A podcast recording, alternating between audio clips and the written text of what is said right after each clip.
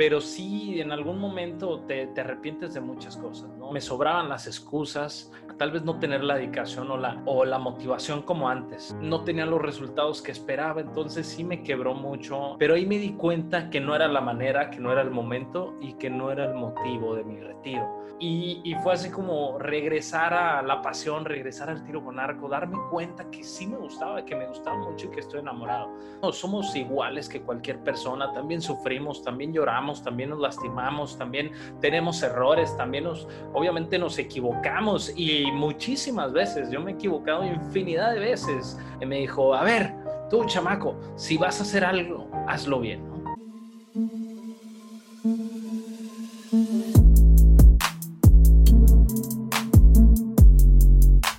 ¿Qué onda amigos? Bienvenidos a un episodio más de Leyendas. Este es el último episodio del año y el último episodio de esta primer temporada.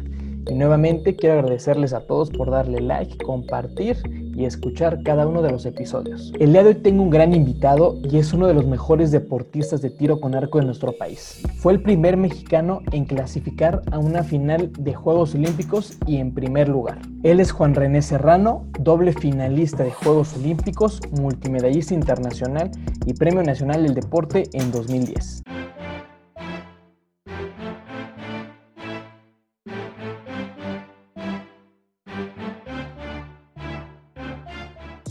¿Qué onda, Juan René? ¿Cómo estás? Bienvenido a un episodio más de Leyendas. Y cuéntame, ¿cómo andas? ¿Qué andas haciendo? Hola Luis, muy bien, muchas gracias. Eh, muchísimas gracias. La verdad es que me encanta hablar y me encanta hablar del deporte y pues te agradezco que me hayas invitado a tu podcast de leyendas. Estoy bien, estoy contento, eh, con muchas cosas nuevas, con algunas cosas renovadas y bueno, tratando como todo mundo salir adelante con este tema de, del deporte y la pandemia. No, hombre, gracias a ti primero. Y bueno, el día de hoy vamos a motivar a la gente con, con tu historia de vida en el deporte, que creo, bueno, tú ya eres una leyenda de, del deporte en nuestro país. ¿Qué te puedo decir? Eres tres veces deportista ya olímpico, multimedallista internacional, has ganado no, no sé cuántas medallas en eventos desde estatales, nacionales, internacionales, de todo. Entonces, Unas que otras. Es un honor tenerte Unas cuantas. en este podcast, amigo. ¿eh? Y bueno, quiero empezar con lo primerito que le, que, que le pido a mis invitados que me, que me respondan y es, ¿por qué habiendo tantos deportes te decides por el tiro con arco, que es esta especialidad? Yo creo que esa es una de las preguntas eh, más cliché que existe en todo el deporte, ¿sabes? Yo creo que es algo que nadie tiene una respuesta correcta y es como la situación de la vida. Yo empecé en el tiro con arco por mi papá. Mi papá lo hacía desde que yo nací. El año que yo nací, él empezó en el tiro con arco. Entonces, el tiro con arco estuvo en mi vida vamos, ha estado en toda mi vida, literalmente. Eh, desde chiquito no me gustaba, ¿no? A mí mi papá me puso el arco muy, muy pequeño. Recuerdo que desde los cuatro cinco años ya me prestaba el arco, pero a mí me gustaba más irme a jugar a los juegos, nos llevaba al parque y me gustaba andar corriendo y hacer otras cosas, jugar a la pelota y no el tiro con arco. Ya hasta después fue donde le fui agarrando el gusto, donde ya empecé a tirar y me encantó. ¿Por qué? Simplemente me gustó, no hay una respuesta que yo te pueda decir, no, es que tiré un 10 un día, no, no, no, empecé a tirar y me gustó, empezamos, eh, fue un cambio, mi papá había dejado de tirar como unos 4 o 5 años, ya tenía tiempo que, no tiraba, yo ya tenía 13 años, y me dice, oye, mijo, y si vamos a, desempol a desempolvar los arcos, acompáñame. Obviamente pues, yo le dije, sí, vamos, así, tema de juego. Y ahí empecé, o sea, fue eso, recuerdo tal cual, así, mi hijo, vamos a desempolvar los, ar los arcos. Nos fuimos, armamos una paca, hicimos una paca hechiza y empezamos a tirar a 10 metros y yo salí encantado porque también eh, el proceso fue diferente. Ya me prestó un arco del que él ya utilizaba, de los arcos pues más actualizados, ya con más libras, con los aditamentos. Y antes solamente tiraba con el arco desnudo, un arco sin miras, sin estabilizadores, sin nada, ¿no? Entonces, esto también como que me dio motivación y me gustó porque se me hizo fácil. Ahora sí, literal, se me hizo fácil. Yo creo que eso, eh, para mí, mm, si pudiera dar una respuesta tal cual, concreta, de por qué el tiro con arco, sería esa, porque se me hizo fácil. Fue nato para ti este deporte entonces, aunque no te haya gustado desde un inicio. Porque de hecho, esta pregunta, amigo, la hago porque yo sé que también es una, una persona lectora que, lee, que lee bastante. Y hay un libro que me gusta mucho de Andrea Agassi, mm. donde él dice que no le gustaba el tenis, ¿no? Y que hasta el último día de su partido, su último partido más bien, se da cuenta que sí le gusta, ¿no? Y pues él lo empezó por disciplina y porque su papá igual le decía, ¿no? Y, y creo que así empezaste tú también, pero qué bueno que sí te gusta, ¿no? Y que es tu pasión, porque yo veo que desayunas, comes y cenas tiro con arco todo el tiempo. Y pues qué genial, amigo. Sí, llega un punto donde te enfada, o sea, llega un punto donde es tan repetitivo que si ya no encuentras una motivación o si no te está yendo bien o incluso, vamos, si no estás teniendo buenos resultados y las cosas no van como tú lo planeas o tú quieres, te desmotiva, te tira la lona, ya no quieres saber nada del deporte y nos ha pasado a muchos, ¿no? A mí me pasó, eh, para mí hubo un tiempo muy difícil entre el 2015 y el 2018, donde yo ya no quería tirar con arco, donde era más difícil, donde pues era, me sobraban las excusas eh, para, para hacer otra cosa o para hacer cualquier cosa, para no, tal vez no tener la dedicación o la, o la motivación como antes. De todos modos, tenía mis compromisos, quería llegar a los Juegos Olímpicos de Río, quería hacer el campeonato mundial, y me di cuenta hasta que me retiré, hasta en el 2018, después del selectivo, eh, donde ya no quise seleccionar, donde ya no quise yo participar como una selección, simplemente tiré el selectivo para que me ganaran, porque no quería decirlo, no quería decir de que ya me quiero salir. Y utilicé esa como excusa, ¿no? De decir, no, pues que, que me saquen y ya con eso me quedo contento. Pero ahí me di cuenta que no era la manera, que no era el momento y que no era el motivo de mi retiro. Entonces eh, me di cuenta que todavía me gustaba muchísimo el tiro con arco. Después de un año de no tirar, más de año y medio casi de no tirar, agarré el arco, me puse a entrenar, gané un campeonato nacional de 3D, después el campeonato nacional de field y terminé con el de indoor.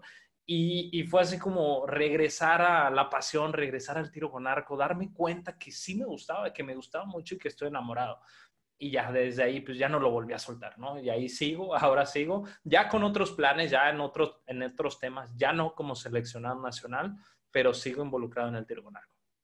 Y fíjate que, digo, no sé qué pasaba a lo mejor por, por ti en ese momento, pero cuando tú te, te retiras en, en ese tiempo, pues tú ya habías asistido a tres Juegos Olímpicos, ya habías asistido a las Copas Mundiales, o sea, ya habías vivido lo que muchos este, deportistas quieren vivir, ¿no? A lo mejor y, ya habías cumplido el sueño, ¿no? ¿Y cómo, qué, qué, qué, te decía tu mente o cómo lo manejaste el, el, poder regresar? Porque no creo que haya sido fácil el, el regresar, digo, a lo mejor y también lo que decía la demás gente, ¿no? De, ay, ahora siempre sí viene otra vez, ¿no? ¿Qué, qué, pensabas tú cuando decides, sabes que voy de otra vez de regreso? Sí, como que fue una creación de expectativa, como, no sé, fue algo raro, sinceramente, el, que, el haber decidido regresar. Lo decidí después del Campeonato Mundial eh, en Copenhague, donde yo vi que los resultados no eran los, los correctos para el equipo, donde no se lograron los pases olímpicos dije, bueno, aquí hay una oportunidad para mí donde puedo regresar.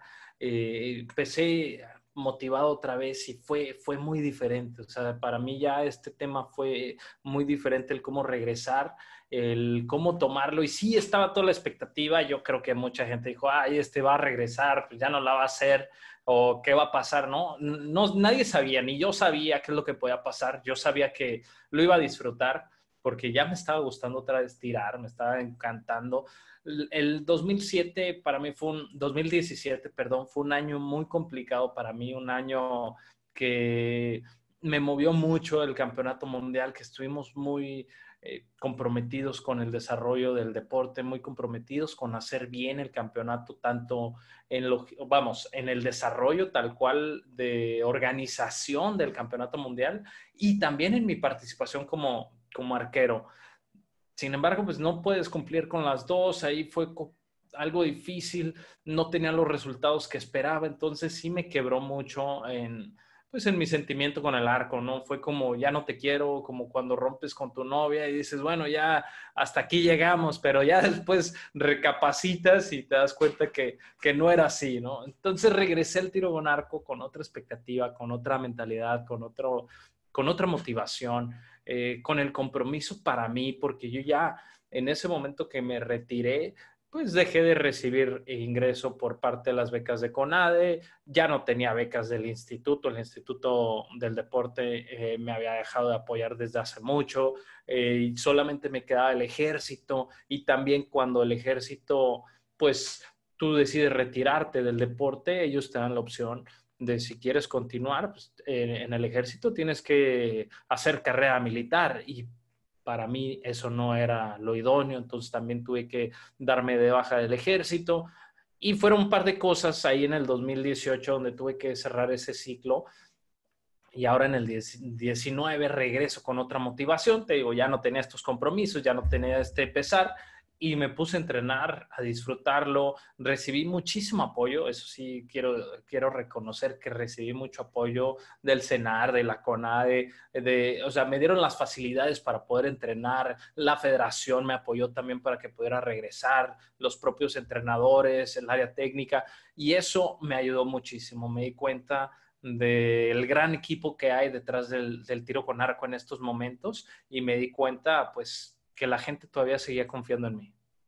Y aparte, tú eres una, pues como te digo, una leyenda ya en el tiro con arco y en el deporte de nuestro país.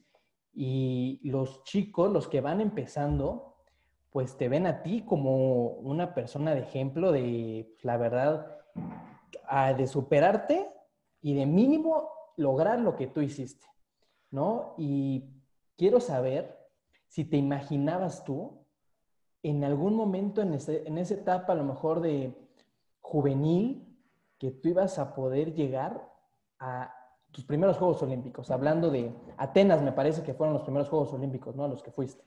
Atenas fueron mis primeros juegos. Sí sabía que podía llegar a unos Juegos Olímpicos porque, de hecho, yo tenía la posibilidad de ir a Sydney. Eh, sin embargo, decidimos, mi entrenador y yo, el no participar en ese proceso, pero yo tenía la clasificación para poder participar en el, por el pase a Sydney. Eh, iba yo arrancado en el primero, en, el primer, en ese proceso, pero pues también tenía muy poca edad, tenía 16 años, acababa de empezar, estaba muy pequeño y también mi entrenador dijo, sabes qué, espérate, espérate, porque aquí no sabemos cómo va a funcionar, no sabemos cómo va a salir esto, mejor sigamos el proceso juvenil y nos preparamos para 2004. Entonces, eso fue lo que hicimos y pues fue muy diferente, eso sí, fue muy diferente. Eh, de pequeño, de joven más bien, mi, mi ideal siempre fue que la gente me reconociera. ¿no? Siempre para mí ha sido muy importante ser reconocido, que, me, que la gente me recuerde, que la gente sepa quién soy, que, que cuando digan Juan René Serrano, pues sea un referente positivo, que no sea simplemente uno del montón. Y para, para mí siempre ese ha sido pues gran parte de mi motivación, Luis. O sea, fue eh, que la gente, eh, si tenía que ganar una medalla, tenía que ganarle a Juan René Serrano. O sea, si querían hacer, ser el mejor, pues tenías que hacer más cosas que yo. Ese era mi, ese era mi objetivo. Si alguien quería ser el mejor, pues me tenía que ganar, tenía que, ganarme y tenía que hacer mejor papel de lo que yo he hecho. Y siempre esa fue mi motivación, tratar de dejar la vara muy alta, muy alta. ¿Para qué? Para que también la gente que venga atrás, para que los nuevos talentos, ahora sí te la pongo, ¿no? Si alguien quiere eh, tener un mejor resultado que yo, pues tiene que ganar eh, medalla mundial, tiene que ganar medalla olímpica, tiene que ganar medalla panamericana, tiene, ¿sabes? Entonces este cúmulo va a hacer que, que estos chavos se motiven y sepan que lo pueden hacer, porque yo lo logré, porque yo lo puse, yo, yo llegué ahí, yo confío que hay muchísimo talento que puede hacer muchas más, eh, que pueden hacer mucho mejores papeles que los que yo he hecho, pero bueno, la vara está y pues ahí ya no hay nada que yo pueda hacer más. Oye, tres cosas que crees que necesite un deportista para lograr mejores resultados que René Serrano. Tres cosas. Tres cosas. Oye, es muy sencillo. Es paciencia, disciplina y coraje. Eso es todo. Yo creo que son el fundamento en el deporte eh, básico. La persona que logre tener eso es candidato a hacer 10 veces más de lo que yo logré.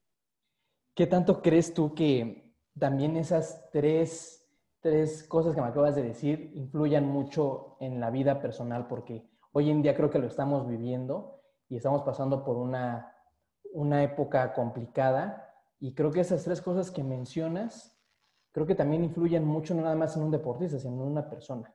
¿Qué crees que, qué, consejo le darías?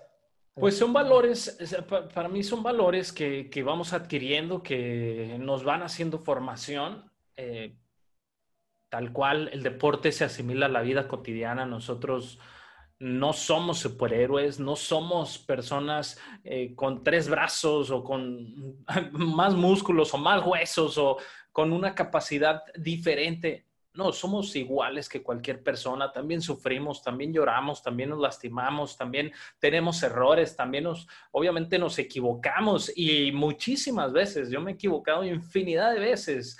Eh, pero al final el deporte también te asimila como la vida, tienes, tienes riesgos, tienes eh, momentos, tienes que enfrentarlos, tienes que salir adelante ante adversidad, salir adelante, sabiendo que eh, se te apagó la luz, ya no tienes luz para entrenar, pero tienes que terminar tu carga, ya estás cansado, te, eh, te duelen los músculos, te duelen los pies de estar parado tantas horas, pero tienes que seguir entrenando, tienes que seguir por... Y es lo mismo que está pasando en este momento, tenemos que estar eh, precavidos, tenemos que estar haciendo otras cosas, tenemos que estar moviéndonos, aunque sea en nuestra propia casa, haciendo un poco de ejercicio, leyendo, activándonos, construyendo nuestros propios valores, un nuevo sistema personal, un nuevo sistema pues de desarrollo. Esto cambia muchísimo a todos los niveles, al nivel deportivo, al ejecutivo, al social, personal, incluso las mismas familias eh, sufren mucho por este tema de la pandemia y por estos ciclos que estamos viviendo de tener que estar tanto tiempo encerrados, tener que estar tanto tiempo eh, pues sin poder salir, sin salir de viaje, a lo mejor sin ir de vacaciones, recibiendo menos ingresos todo esto, pero al final tenemos que adaptarnos, tenemos que buscar salir, pensar fuera de la caja y hacer algo más, hacer algo diferente o simplemente empezar a construir nuestros propios caminos ya y adelante. O sea, es igual que en el deporte, no puedes quedarte de los brazos cruzados y simplemente hacer lo que te toca y, y hasta ahí tienes que hacer un poco más. Y hablando un poquito de, de esta parte de tu proceso también como persona, que yo me imagino que, digo, una, el deporte te dio todas estas bases que nos mencionas tú ahorita, pero algún consejo o algo que te hayan dicho en tu preparación desde deportista o como persona, que tú hoy en día lo sigas llevando a cabo? Han sido muchísimos los consejos, eh, muchos, muchos consejos. Yo creo que el consejo más vívido que tengo siempre es eh, que me lo hizo Miguel Flores, el entrenador de selección femenil y, jefe de, seleccionados. A lo mejor él ya ni se acuerda, pero este me lo dijo ya hace muchísimos años cuando yo iniciaba. De hecho, fue en el, en el, en el 98, si no, si no mal recuerdo, 98-99.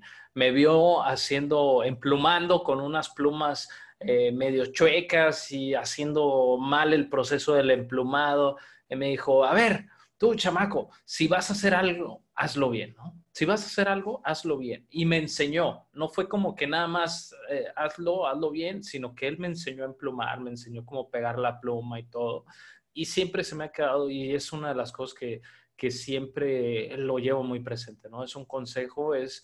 Eh, ya evoluciona esto, ¿no? Si voy a hacer algo, lo voy a hacer con, con, lo voy a hacer bien, lo voy a hacer capaz, lo voy a hacer con disciplina, lo voy a hacer con, eh, con una estructura, lo voy a hacer con un planeamiento. O sea, ya no es simplemente hacerlo por hacerlo. Si quiero hacer algo, tengo que empezar a fundamentar por qué lo quiero hacer, cómo lo voy a hacer, cuándo lo voy a hacer, cuáles son mis recursos, o sea, todo eso. Y eso me ayuda muchísimo a construir pues lo que, lo que tengo. Y ahora vámonos al revés. Algo que te hayan dicho, igual en tu proceso de como persona, algo malo que tú hoy en día digas, o sea, a lo mejor en su momento pues lo hiciste porque pues eres una esponja y vas recibiendo todo, pero ya ahorita que ya lo viviste, que ya tienes experiencia, dices, no, ¿sabes qué? Esto no, no lo puedo hacer porque yo soy así, esto me enseñaron en mi casa. No, fíjate que eh, me, vamos, hay, hay muchas cosas que, te arrepientes, ¿no? Hay, hay cosas que más que te digan que hagas, yo creo que de ahí es el autocriterio de, de, lo que te digan y lo que realmente haces. Yo creo que más bien me he arrepentido de, de haber hecho algunas cosas que no debí, ¿no? De haber molestado a alguien, de haber eh, tratado de tomar ventaja en algún momento. Eso sí, nunca, eh, que quede claro, ventaja, pues eh, psicológica, de haber tratado de maltratar a alguien ahí psicológicamente, porque jamás me robé un punto, jamás me anoté de más, o sea, eso para mí es súper ilegal y, es uno de mis principios de, que tengo que ser recto, que no, que no puedo hacer trampa, pero sí en algún momento te, te arrepientes de muchas cosas, ¿no? Te arrepientes de haberte ido de parranda, te arrepientes de haberte... Eh, en vez de haber respondido de una manera, respondiste de otra, de haber querido tomar una ventaja donde no era, o sea, cosas así, ¿no? Pero tal cual que alguien me haya dicho algo y que lo recuerde, no, esas cosas simplemente se van, eso ya no, ya no se recuerda.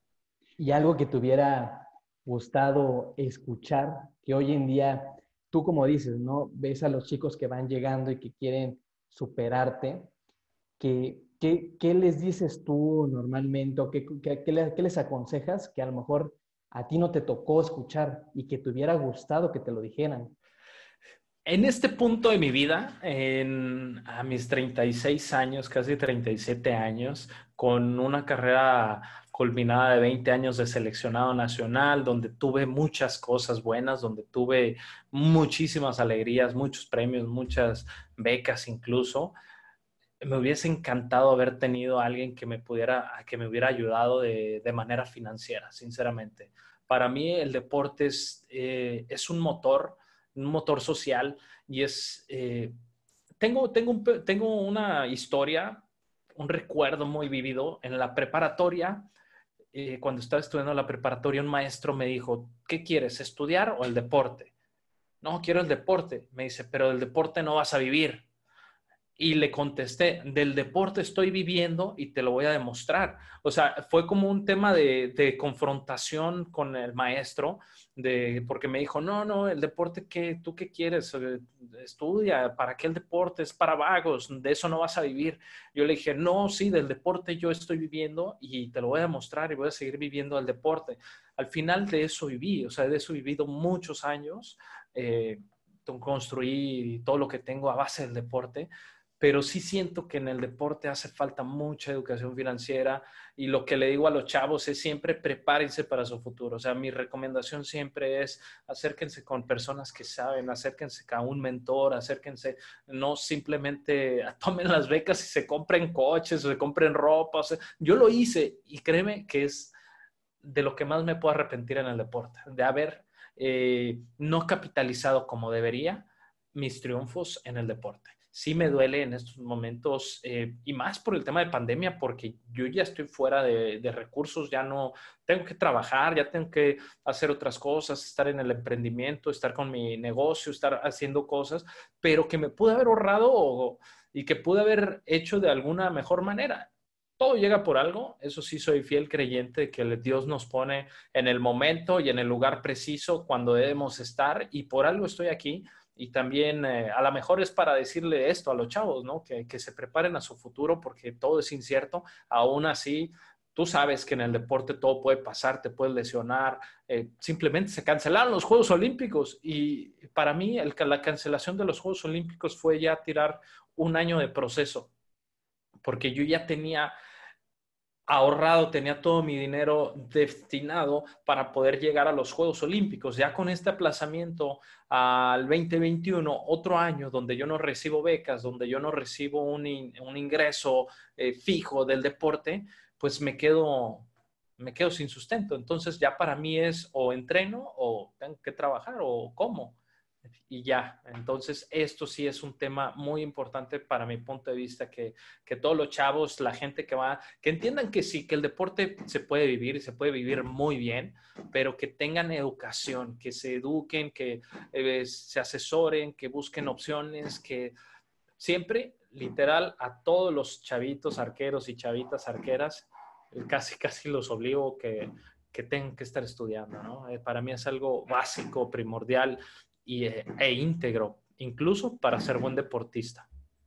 Y además, digo, bueno, eres el claro ejemplo porque también estudiaste y te preparaste y digo, hoy en día, este, además de haber vivido una vida de deportista que, que muchos quisiéramos vivir, pues también te preparaste en la universidad, este, todo. Entonces, me da gusto y, me, y la verdad me siento muy orgulloso de, de conocerte. Y quiero ahora sí irme a esta dinámica de, te voy a hacer cinco palabras, te voy a decir cinco palabras y me tienes que contestar lo más rápido que puedas. ¿Con antónimos o sinónimos? y como quieras, si quieres alargarte sin ningún problema. Órale. ¿Va? lo, primero que me llega a la mente entonces. primerito. Dale. Familia. Eh, mi soporte. Atenas. Eh, el comienzo de una gran aventura. México. El orgullo, lo, que más me hace vibrar. Juventud. Híjole, me siento joven todavía. La voy perdiendo, pero me siento joven.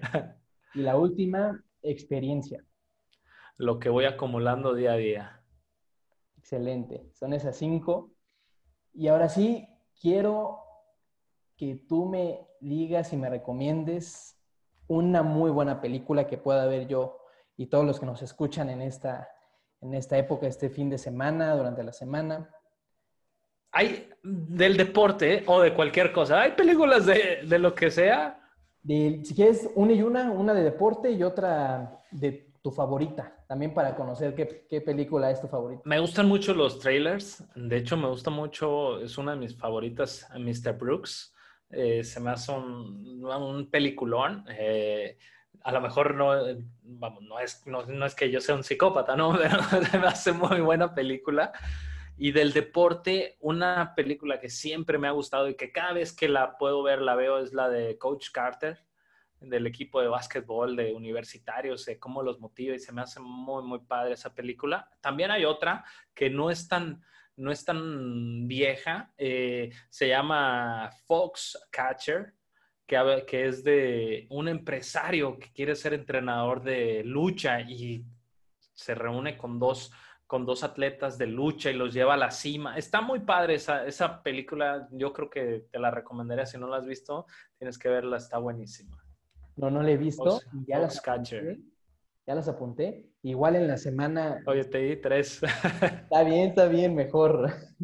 Y ahora vámonos con un libro que igual me puedas recomendar. Un libro que te recomiendo para toda la gente del deporte, que estamos hablando del deporte, es eh, Manuel Sotomayor, un nadador seleccionado nacional, tiene un libro bestseller que se llama Mentalidad de Tiburón se me hace uno de los mejores libros que, lo, que puede leer un deportista. Para mí ese libro sería básico, tendría que, cada deportista debería tenerlo ahí en su cómoda, en su buró, porque es de superación personal, es de cómo puedes afrontar las cosas, pero como él fue deportista y tiene esos términos del deporte, sientes que te lo está diciendo un deportista, o sea, obviamente te lo está diciendo un deportista, te lo está contando él y sientes que es para ti, ¿no? Es cuando te das cuenta que realmente hay, hay algo para ti, tal cual, como deportista, es el libro de Mentalidad de Tiburón de, de Manuel Sotomayor. Es buenísimo, yo ya lo leí, la verdad me encantó, entonces igual lo voy a poner ahí en Instagram para que lo lean los que no. Y quiero cerrar, ya estamos por acabar, ya te quiero hacer la última pregunta que de igual forma la, tomo por, este libro de, que te platicaba de Andrea Agassi. Y si pudieras hacer un corte hasta el día de hoy, que yo sé que ahorita tu vida sigue y vas a alcanzar tus metas y objetivos que tienes pensados, pero si pudieras hacer un corte al día de hoy, que hoy es 11 de diciembre de 2020, y me podrías decir qué es lo mejor que te ha dejado el deporte, el tiro con arco, este, en tu vida personal. Lo mejor que me ha dejado el deporte es conocer gente. Es conocer tanta gente, conocer tantas personas, hacer tantas amistades. Yo creo que eh, el haberme topado con tanta gente alrededor de, de mi deporte, de conocer personas desde Sudáfrica, Japón, de Corea, tener amigos en Rusia, tener amigos en España, en Estados Unidos, en Canadá. Es como unir todo el mundo, ¿sabes? Es como tener eh, un pedacito de todos lados y eso me ha encantado, me ha encantado mucho el poder disfrutar de conocer más personas, interactuar y tal cual. Yo creo que es lo más valioso que me ha dejado el deporte conocer tanta gente, tanta gente plena. Excelente. Pues igual por el deporte es que te conozco, Así es, mira, por el deporte nos conocemos y esto, el, para mí el deporte es el, puente, el puente del mundo donde conoces a mucha gente, donde conoces otros estilos de vida, conoces eh, otros pensamientos, culturas diferentes, gastronomías, lenguajes, obviamente. Eh, es eh, incluso pues conoces también eh, nuevas formas de divertirte, nuevas formas de reír, eh, comedia diferentes. Es como algo súper padre que te, que te da el deporte, que te da a conocer. No, hombre, amigo, la verdad, un honor haber platicado un ratito contigo y que me hayas contado todo esto. La verdad, qué, qué padre es conocerte en serio y te agradezco igual que te hayas tomado el tiempo de de grabar un episodio aquí con, conmigo, ¿eh? Oh, con gusto, con gusto Luis y muchísimas gracias a toda la gente que te escucha, que te ve. Pues eh, muchas gracias también por estar al pendiente, por estar atentos y pues bueno, esto es buenísimo para toda la comunidad del deporte, que te sigan, que vean este podcast de leyendas para que vayan conociendo más a la gente también. Es importante que, conozcan a los deportistas, los actuales y los anteriores, y vamos, actuales y no tan actuales. Y bueno, también tú tienes tu, podcast de tiro con arco. Y la verdad, poner lo que te platicaba antes de empezar, yo, yo no soy de la disciplina de tiro con arco, pero lo venía escuchando y me la pasé genial y creo que es muy bueno. Entonces, igual para que vayan a tus redes, lo escuchen y se diviertan igual un poco y conozcan otras disciplinas. No nada más hay fútbol, hay otras más. Hay muchísimas más y sí, muchísimas gracias. Ahí nos pueden escuchar en Tirando Flecha. Estamos en Spotify, en YouTube y en Facebook. Facebook, todas nuestras redes como Tirando Flecha. Estoy con Iván González, otro de mis mejores amigos. Y bueno, lo también, igual que tú, lo hacemos para que la gente nos conozca, que, que vaya conociendo más arqueros y que conozcan de nuestro deporte. Música